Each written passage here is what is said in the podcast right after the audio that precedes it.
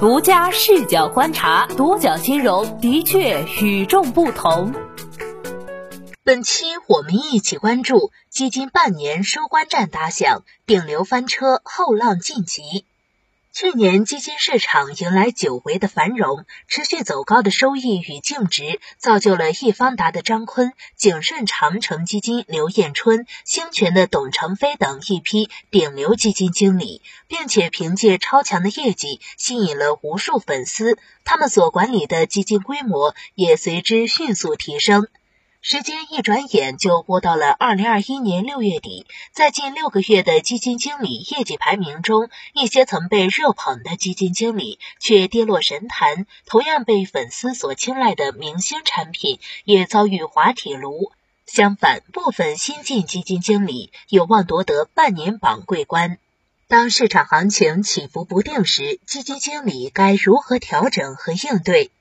基金行业半年收官战已经打响。从 Choice 样本数据看，今年以来，股票型基金收益率最高，平均收益率达百分之九点六八，其次为 QD 二类和偏股混合型基金，平均收益率分别为百分之八点七、百分之七点六七。最近六个月，偏股混合型基金之间的业绩分化较大，收益率最高的基金实现了近百分之五十的回报，而排名末尾的基金亏损幅度则超过百分之十五。广发多因子混合型基金收益率最高，达百分之五十点一二。在业绩排行榜的另一端，东方周期优选灵活配置、方正富邦创新动力、中海信息产业精选等基金垫底。基金经理回报率排名中，按照股票型基金、QD 二类和偏股混合型的基金经理业绩排名，最近六个月平均收益率最高的基金经理分别是韩广哲、刘志刚和谢伟。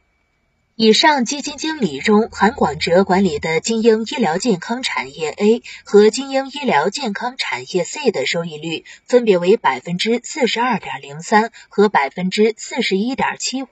刘志刚管理的嘉实原油收益率为百分之四十五点七八，谢伟管理的中信建投医改 A 和中信建投医改 C 收益率分别为百分之四十三点一六、百分之四十二点八八。从行业来看，医药、新能源领域基金表现突出，而医药基金近乎占据了股票型基金年内收益排行榜的多数席位。近年来，一个个顶流明星基金经理凭借着超强的业绩横空出世，资金管理规模也随之迅速攀升。中国基金业协会公布五月公募市场数据，截至二零二一年五月底，我国境内公募基金资产净值合计达二十二点九一万亿元，再创历史新高。年初有几位成功出圈、被捧上神坛的明星基金经理，今年以来的业绩表现却不甚理想。公募一哥张坤，二零零八年加入易方达基金，曾任易方达基金行业研究员、基金经理助理、研究部总经理助理，现任易方达基金副总经理级高级管理人员、权益投资决策委员会委员。近年来，张坤所管理基金规模暴增的背后，业绩也十分可观。张坤二零一二年九月开始管理易方达中小盘这支基金，近五年收益率达百分之二百九十六点五，在同类产品中排第十四名。近一年来，收益率达百分之四十八点五一，在同类三千五百四十三只产品中排第六百九十八名。而今年以来，该基金涨幅为百分之负二点五。跑输沪深三百指数，在同类四千二百一十六只产品中排名三千九百五十五名，表现不佳，下滑明显。同时，张坤管理的 QD 二基金易方达亚洲精选股票踩雷在线教育。根据一季度末披露信息显示，好未来、新东方分别是该基金产品的第五大、第八大重仓股，持仓均超过百分之十三。这两只股票从年初至今累计下跌超百分之五十，而近三个月，易方达亚洲精选股票跌幅百分之十点零二，业绩在同类排名中居倒数第一。另一位千亿顶流刘彦春的业绩同样在同类排名中靠后。天天基金网数据显示，近一周景顺长城新兴成长收益仅有百分之零点六，没有跑赢上证指数百分之一点三四的涨幅。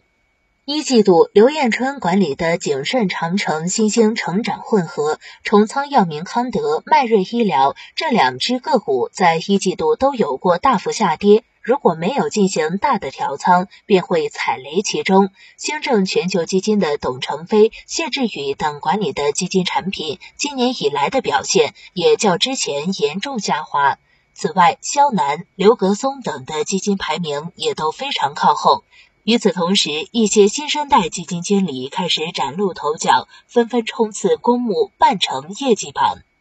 从宝盈基金经理潇潇和陈经纬共同管理的宝盈优势产业混合来看，其收益率达百分之五十点八七。主要原因是把握住了今年的周期行情，布局顺周期、医药、电子等板块标的。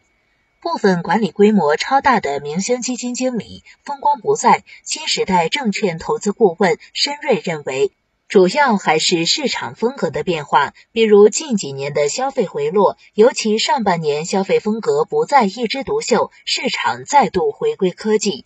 他还提到，基金经理风格很难切换，毕竟研究的方向不同，这也是为什么基金经理没有百日红的原因。在风口的那段时间，或许享受到了巨大的流量红利，但再优秀的基金经理，投资行为也不可能在任何时候都是正确的，所以投资者不能浮躁，需要平和的心态。新锐基金经理能否在同行中稳固地位？申瑞认为，第一，公司规模够大，有好的背景；第二，这轮科技主题基金上涨潮能够有数年机会，他个人比较看好这点。沪上某资深基金经理表示，对于年轻基金经理来说，要想在同行中脱颖而出很不容易，不仅需要专业的投资能力，还需要很好的运气。部分急功近利的基金经理发现冒险押注的回报巨大，往往会选择走捷径。从行业角度看，广发证券称，基金行业抱团程度在二零二零年二季度达到高点后持续回落。从历史规律来看，在行业抱团有所松动的阶段，行业走势的延续性将明显减弱。建议分散化配置，更看好稳定偏好价值风格、行业配置分散且综合选股能力较强的基金。没有人能够做到每时每刻都跑赢市场，巴菲特也如此。仅凭短期内的表现，无法判定这些基金经理的个人实力。昔日的顶流和新晋基金明星能否持续光环，还是昙花一现，更多需要拭目以待。你有哪些投资经历？留言区聊聊吧。好的，以上就是本期的全部内容，谢谢收听，咱们下期再见。